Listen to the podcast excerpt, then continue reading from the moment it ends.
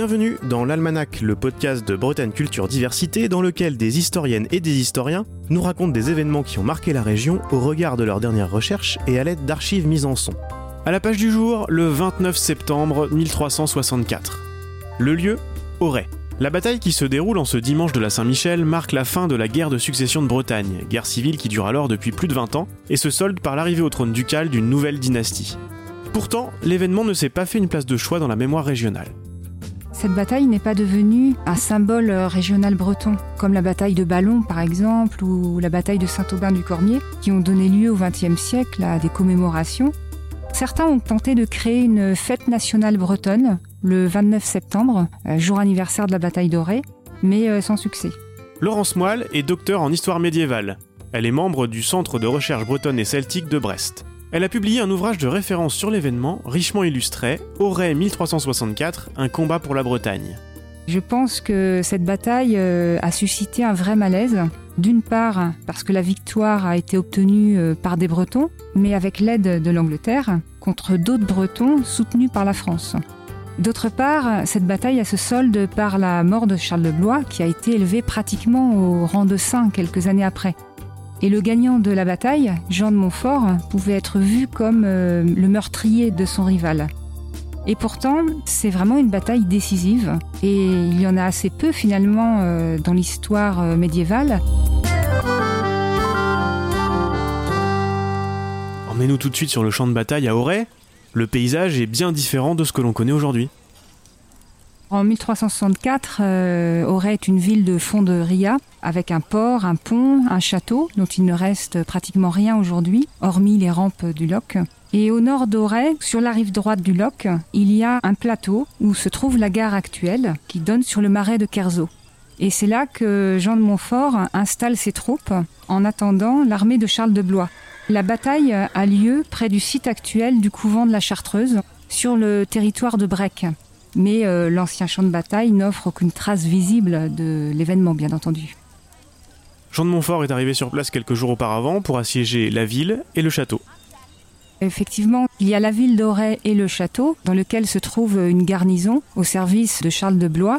Et euh, Jean de Montfort euh, il a négocie avec la ville qui se rend, mais le château résiste. Jean de Montfort pose un ultimatum le château doit se rendre si euh, la garnison n'est pas secourue d'ici le dimanche 29 septembre.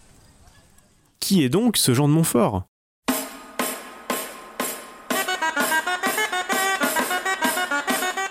Comprendre qui est Jean de Montfort, eh bien, il faut, faut d'abord parler de son père, qui porte le même nom, et c'est Jean comte de Montfort, qui est l'un des deux prétendants au trône ducal à la mort de Jean III en 1341. Il s'appuie sur euh, le droit français qui exclut les filles de la couronne. Il est le demi-frère hein, de Jean III, donc il se dit l'héritier euh, mâle le plus proche. Et à sa mort en 1345, eh bien son jeune fils reprend le flambeau et il devient l'un des deux prétendants à la couronne.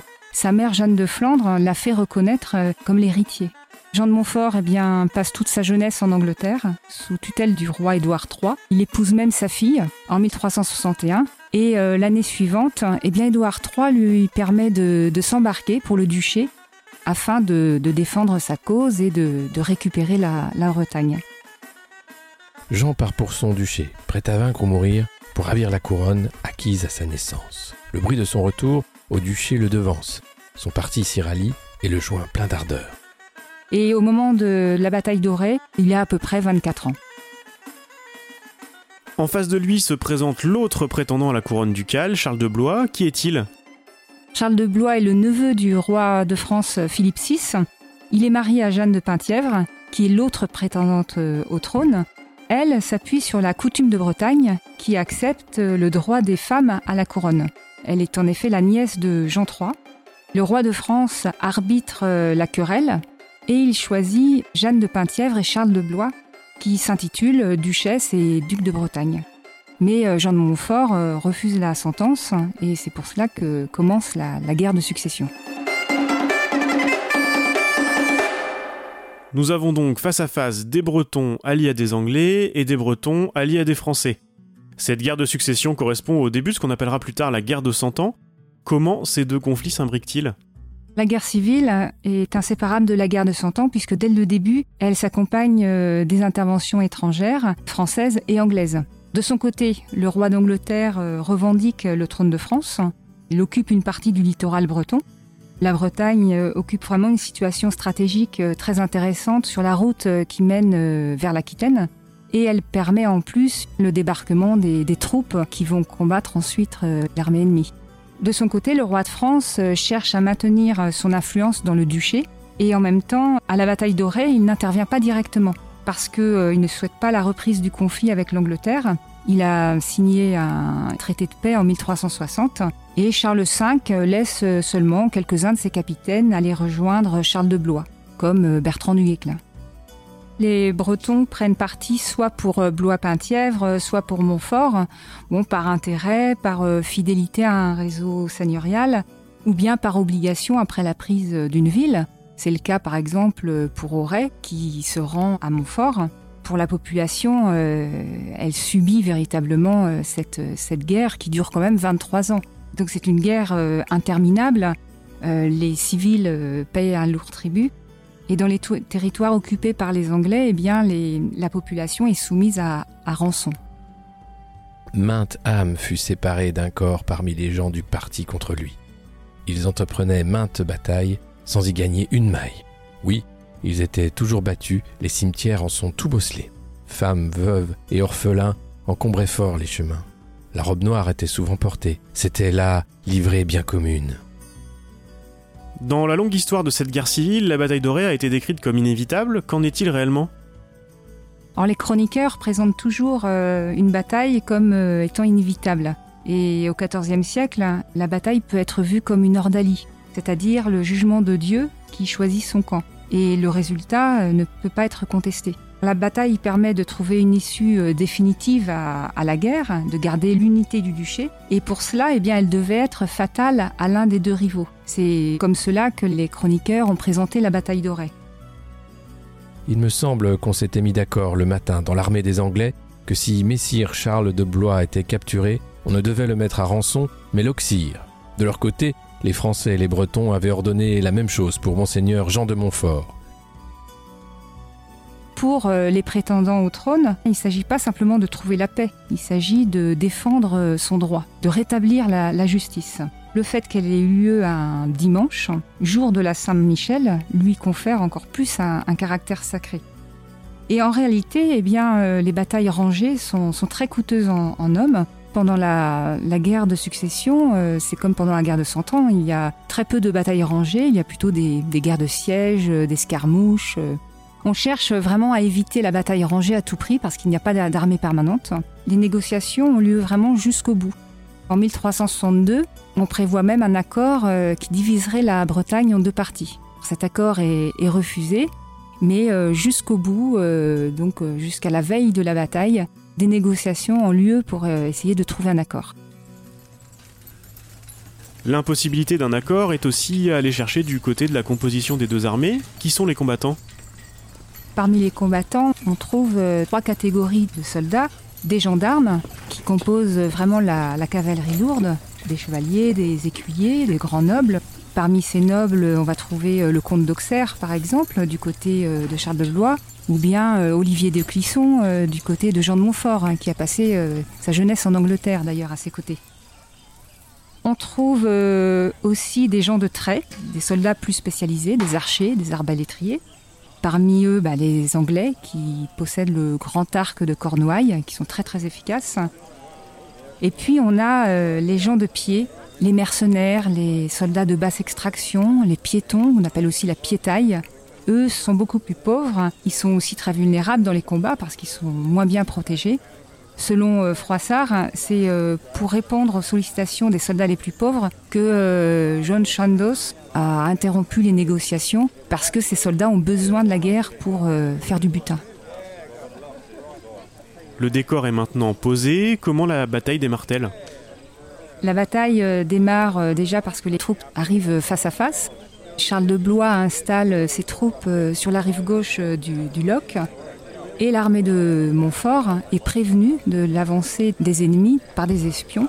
Et donc il y a toute une phase euh, d'observation On se surveille, on s'insulte. Il faut éviter euh, toute provocation qui déclencherait le combat avant l'heure. Et il s'agit ensuite eh de se mettre d'accord sur euh, le lieu et l'heure du début de la bataille. Quand arriva le dimanche au matin, chacun en son armée s'appareilla, se vêtit et s'arma. Dans l'armée de Messire Charles de Blois, on dit plusieurs messes, et ceux qui le voulurent communièrent. Dans celle du comte de Montfort, on fit de même. Le dimanche 29 septembre, à l'aube, les troupes sont face à face, les trompettes sonnent le, début du combat. Les effectifs sont vraiment à manier avec précaution puisqu'on n'a que le récit des chroniqueurs.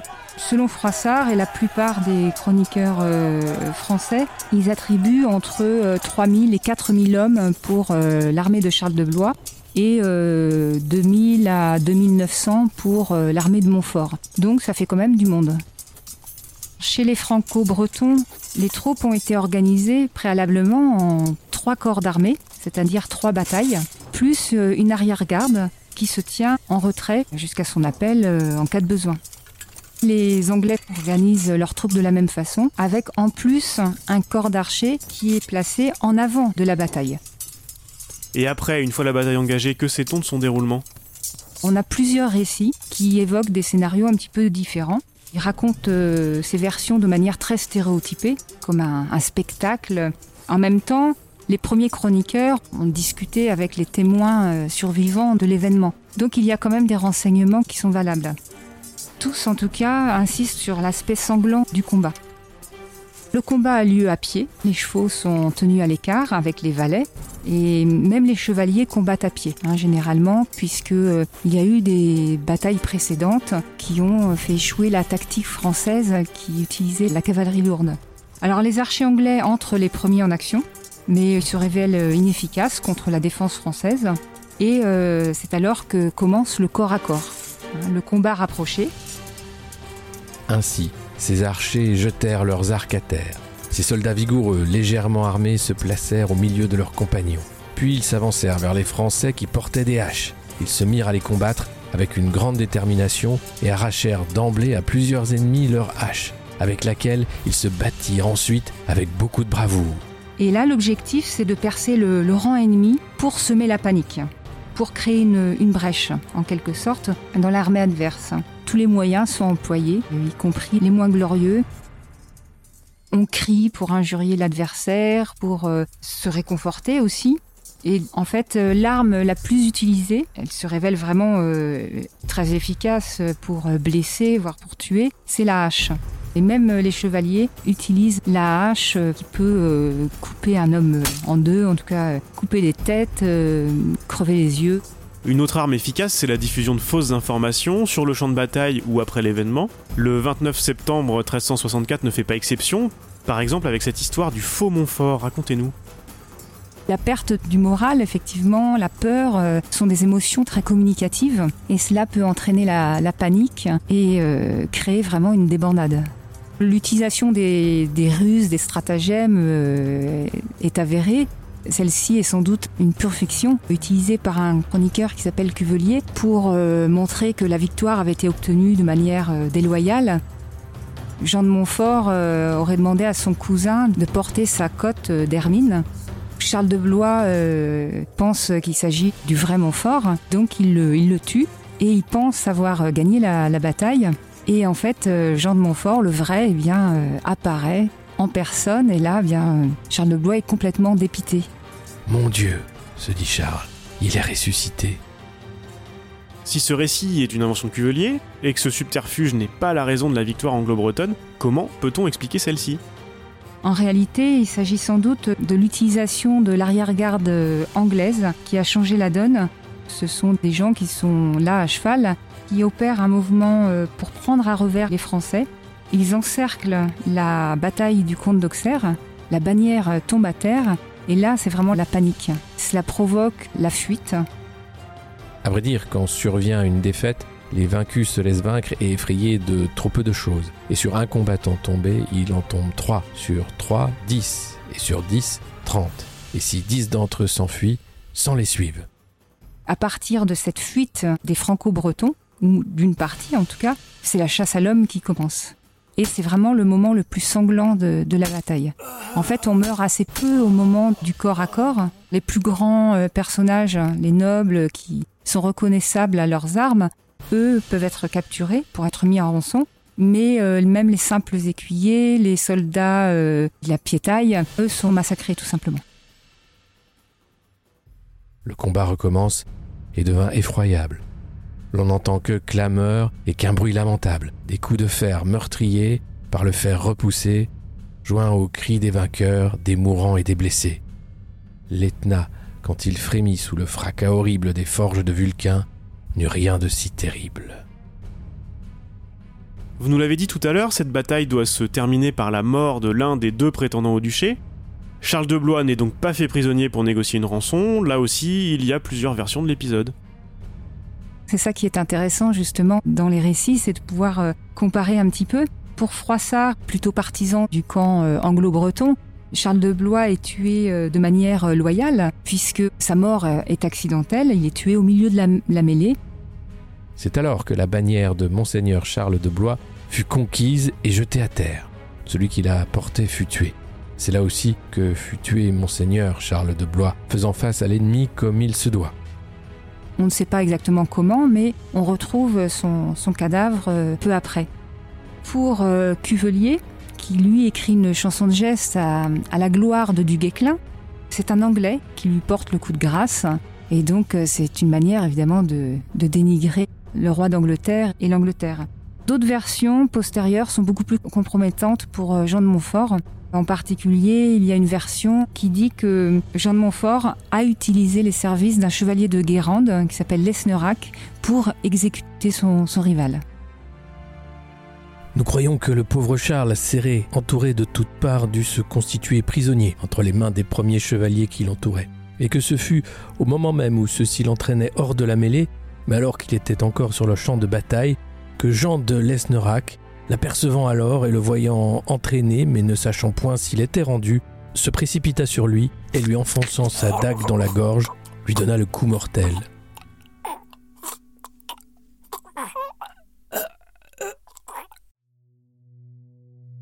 Ce qui est vraiment commun, c'est vraiment l'aspect euh, très meurtrier, l'aspect euh, sanglant, avec justement la rupture du corps à corps, le moment où il y a la fuite, la débandade, la déconfiture, euh, comme dit Froissart, ce qui explique euh, que le bilan était absolument euh, terrible. Le champ de bataille, euh, pour un chroniqueur, avait perdu sa couleur verte. Selon les, chiffres, là aussi, sont encore à manier avec précaution. Selon les chroniques anglaises, par exemple, sur 3500 franco-bretons, il y a 900 morts. C'est quand même considérable. 1500 prisonniers émis à rançon, dont du Guesclin d'ailleurs, et le comte d'Auxerre. Les anglo-bretons, eux, n'auraient à déplorer que 7 morts sur 2000 euh, combattants. C'est sans doute exagéré, mais euh, ça montre bien que c'est pendant la fuite qu'il y a le plus de tués. Le champ de bataille, euh, à la fin de la bataille, c'est vraiment un spectacle de désolation puisque bah, les blessés sont achevés, les gendarmes sont dépouillés de leurs armes et de leurs vêtements. Et c'est sans doute comme ça que l'on retrouve Charles de Blois. Jean de Montfort a donc gagné la bataille et le trône ducal par la même occasion. C'est la fin de la guerre de succession de Bretagne, mais la paix qui s'ensuit est toute relative. Alors Jean de Montfort, mais il doit rapidement transformer euh, sa victoire militaire en une victoire politique, parce que le camp Blois-Penthièvre ne s'estime pas du tout euh, vaincu, malgré la mort de Charles. Jeanne de Penthièvre a un gendre qui s'appelle Louis d'Anjou, qui est prêt à reprendre les armes. Jean de Montfort, eh bien, il se fait reconnaître euh, duc de Bretagne par le roi de France. Il prend le nom de Jean IV après la signature d'un traité à Guérande en 1365. Il utilise la bataille d'Auray pour euh, créer une mémoire euh, officielle. Il cherche aussi à réconcilier les, Bretons autour de cette nouvelle dynastie des Montfort. Et c'est pour cela qu'il fonde la chapelle Saint-Michel des Champs hein, sur le site de la bataille. Mais la paix, effectivement, est relative, puisqu'il y a une mémoire concurrente qui va se développer notamment autour de la, dépouille de Charles de Blois. Charles de Blois est inhumé à Guingamp, et un culte se développe à l'initiative de la famille, mais aussi des franciscains.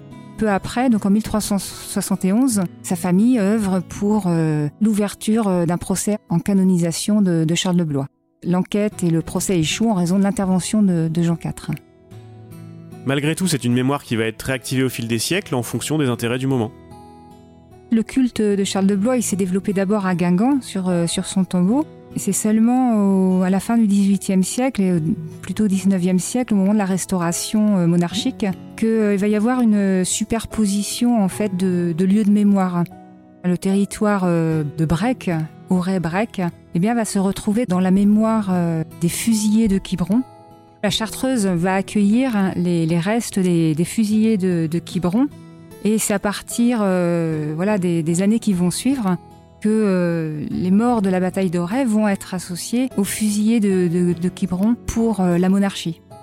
Une commémoration indirecte donc à travers la chouannerie et ses 206 participants au débarquement de Quiberon exécutés dans les marais de Kerzo en 1795. Charles de Blois est lui aussi célébré indirectement via la figure du leader chouan de l'expédition, Georges Cadoudal, qui est allié aux Anglais contre la France, en l'occurrence à la République. Et plus récemment, à Auray, est-ce que le souvenir direct de la bataille de 1364 elle-même est encore présent? Non, pas plus que ça. Le 600e anniversaire de la bataille d'Auray est passé quand même assez, euh, assez inaperçu. Quelques Alréens et aussi quelques personnes de Brec se sont dit qu'un tel anniversaire ne pouvait être totalement oublié. Notre ami Pierre Madec a évoqué sur les lieux quelques souvenirs. Une minute de silence a été observée à la mémoire de tous les Bretons tombés dans toutes les guerres. Des sonneurs ont joué le Darson de Jobreis, souviens-toi aux Bretagne, la marche de Cadoudal le Brogozontado, vieux pays de nos pères. La cérémonie, pour avoir été simple, improvisée en quelque sorte, n'en offrait pas moins du caractère, et les airs du Bignou avaient au soir tombant un accent singulièrement prenant. Il n'y a pas eu finalement de récupération euh, mémorielle euh, de la bataille d'Auray. L'Almanach est une série produite par Bretagne Culture Diversité, proposée et réalisée par Antoine Gouritin. Les chroniques médiévales ont été traduites et adaptées par Anaïk Keillé et Laurence Moelle. Les archives de cet épisode ont été lues par Alexis Poulain et Dimitri Régnier. La musique originale est de Jeff Alluin. Retrouvez les références bibliographiques et sonores ainsi que les autres épisodes sur le site BCDia et abonnez-vous dans votre application de podcast favorite pour ne pas rater les prochaines publications.